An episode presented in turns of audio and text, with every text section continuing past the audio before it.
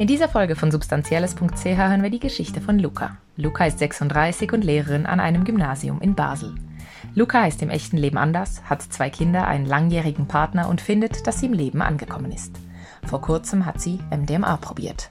Das hat sie monatelang ziemlich aus der Bahn geworfen. Ihre Geschichte wurde aufgezeichnet von Elle, gesprochen wird sie von Romani Marti. Ich habe das Gefühl, im Leben angekommen zu sein. Ich habe seit 13 Jahren denselben Partner. Wir haben zwei Kinder und seit diesem Jahr bin ich gewählte Lehrerin an meiner Schule. Wenn ich wollte, könnte ich dort bis zur Pensionierung einen sicheren, gut bezahlten Job haben. Diese Stabilität fühlt sich manchmal gut an, aber oft spüre ich auch einen starken Freiheitsdrang und eine Neugierde auf Neues. Das lässt mich manchmal zweifeln. Gleichzeitig stecke ich mitten in der Rush-Hour des Lebens. Die Kinder fordern uns stark und mit jeder ihrer Entwicklungsphasen müssen wir als Familie uns wieder neu erfinden. In meiner Jugend war ich einige Jahre Leistungssportlerin. In diesem Umfeld kamen Drogen nicht in Frage.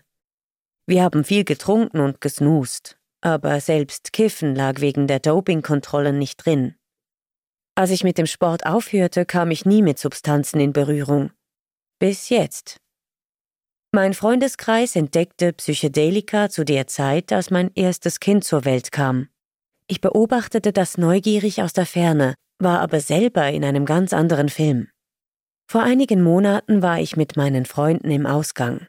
Ich war müde, aber fest entschlossen, trotz Kleinkind endlich mal wieder Party zu machen. Felix, der Götti meines Sohnes, bot mir von seinem LSD-Spray an. Ich stellte ihm viele Fragen, die er geduldig beantwortete. Microdosing würde mich vor allem wach machen, erklärte er mir. Das war natürlich genau das Richtige für mich.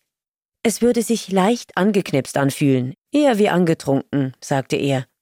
Also gut, dachte ich mir. Felix hatte mit allem recht.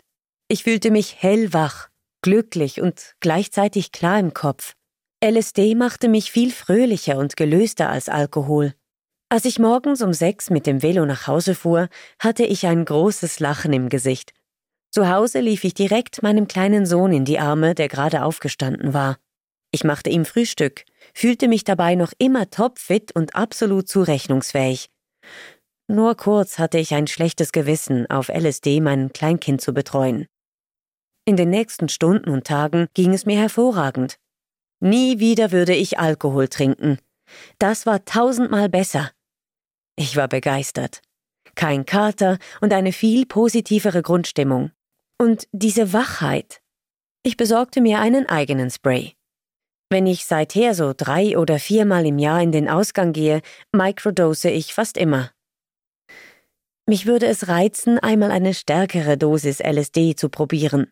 Ich glaube, das würde mir eine Tür zu einer neuen Welt öffnen. Eine andere Tür habe ich allerdings schon einmal aufgemacht, und das hat mich weit mehr herausgefordert, als ich jemals gedacht hätte. Es war in einer Berghütte an einem Fest von Freunden. Einige von ihnen nahmen zusammen MDMA. Ich kannte viele von ihnen gut. Trotzdem zögerte ich. Ich wusste wenig. Nur, dass MDMA emotional machte. Karin, eine Bekannte von mir, machte mir schließlich Mut. Mach das, Luca, sagte sie. Es ist wirklich toll. Karin hat selber drei Kinder und ich nehme sie als sehr verantwortungsbewusst wahr. Das nahm mir die letzten Zweifel. Ich nahm 100 Milligramm. Später nochmals 30 dazu. Ich stellte mir vor, dass die Wirkung wie eine Ohrfeige einsetzen würde, aber sie kam ganz sanft und langsam. Ich mache mir viele Gedanken darüber, wie ich auf andere wirke oder was andere mit ihren Worten meinen. Das alles hat komplett abgestellt. Die Idee, im Moment zu sein, hat während dieser Stunden eine ganz andere Bedeutung gewonnen. Es fühlte sich befreiend und unendlich offen an. Ich konnte so gut atmen. Alle suchten Körperkontakt. Wir umarmten einander oder kuschelten auf einem Sofa. Mich erstaunte, wie leicht es uns plötzlich fiel, unsere Bedürfnisse auszudrücken. Man konnte einfach sagen, Oh, warte, das mag ich nicht. Und der andere antwortete, Klar, das verstehe ich, und zog sich lächelnd zurück. Nichts war awkward. Es war sehr viel Verständnis und Wohlwollen zwischen uns. Und dann kam der Fall. Es passierte nicht sofort. Das Herunterkommen war eigentlich schön. Ich genoss die Natur, ging irgendwann ins Hotel zurück, spazierte durch die Nacht und fühlte mich ganz ruhig und zufrieden.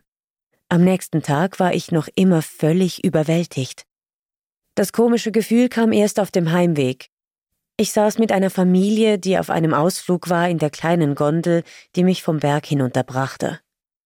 Sie sprachen über alltägliche Dinge, was sie heute kochen würden und dass die Kinder nicht die Fensterscheiben mit Butter vollschmieren sollten. Ich saß da, hörte zu und bekam fast keine Luft mehr. Ich fühlte mich eingesperrt in dieser Kabine, aber auch im alltäglichen Leben. Mir wurde schlagartig bewusst, dass ich zurück in meinen Alltag musste, zurück zu meinen Kindern, zurück in die Rush Hour. Dass ich morgen wieder vor meiner Klasse stehen würde, dass ich davor noch schnell meine Tochter in die Kita abliefern musste. Die Vorstellung schnürte mir die Kehle zu. Mein ganzer Körper fühlte sich beklemmt an. Ich bekam Panik. Diese Familie in der Gondel saß in einer schrecklich banalen Käfigwelt. Meine Freunde und ich hatten gerade einige Tage auf einer traumhaften Wolke verbracht. Wenn ihr nur wüsstet, was es noch gibt, dachte ich. Am Bahnhof stand ich in der Halle. Die Leute hetzten an mir vorbei und ich fragte mich, was um Himmels willen machen wir hier eigentlich? Die nächsten Wochen verbrachte ich in einem eigenartigen Zustand. Meine Schulklasse kam mir zu laut vor und das Licht im Schulzimmer viel zu hell. Ich fand keinen Zugang mehr zu der Welt, zu der ich vorher selbstverständlich gehört hatte. Ich wünschte mir so sehr, endlich mal wieder einen Zeitungsartikel zu lesen und triviale Fragen spannend zu finden, zum Beispiel soll Basel einige Parkplätze abbauen? Solche Dinge kamen mir völlig belanglos vor. Um mich herum gaben sich alle mit dieser Banalität zufrieden und waren scheinbar glücklich damit. Ich stand da und dachte nur, warum seid ihr alle so bescheiden? Es gibt doch noch so viel mehr. In dieser Zeit durchlief ich das Wahlverfahren an meiner Schule. Eigentlich wartete ich jeden Tag darauf, dass mich jemand auf meinen seltsamen Zustand ansprechen würde, aber niemand sagte etwas. Offenbar funktionierte ich gegen außen ziemlich normal. Mit meinen Kindern konnte ich mich in dieser Zeit recht gut ins Spiel vertiefen. Du bist einfach im Moment. Das ging recht gut. Aber wenn wir als Familie beim Znacht saßen, merkte ich, dass mich das nicht mehr glücklich machte. Nicht mehr so wie früher. Unser ganzes Leben war dieser Banalität zum Opfer gefallen. Erst jetzt, fünf Monate später, geht es mir langsam besser. Meine These zu dem, was in den letzten Monaten geschehen ist, ist die, Emotionen sind in meinem Leben immer sehr präsent. Sie leiten mich durchs Leben. Menschen, die nicht so funktionieren, können das kaum nachvollziehen. Aber MDMA hat auf genau dieser Ebene eingegriffen.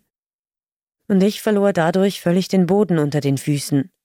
Manche Menschen können das sehr gut, dieses Switchen zwischen den Welten. Ich sehe das in meinem Umfeld.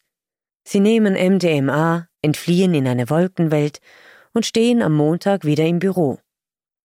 Für mich wird das vielleicht immer schwierig bleiben. Ob ich jemals wieder MDMA nehme? Ich denke schon. Es war zu toll, um es nie wieder zu machen. Aber ich muss mir gut überlegen, wie. Und nach dem Trip will ich mindestens eine Woche Zeit einplanen, um behutsam wieder in den Alltag zurückzukehren. Mehr Geschichten findest du auf unserer Webseite substanzielles.ch. Weitere Infos zu unserem Projekt und wie du uns unterstützen kannst in den Show Notes. Die Musik für diesen Podcast kommt von Blue Dot Session.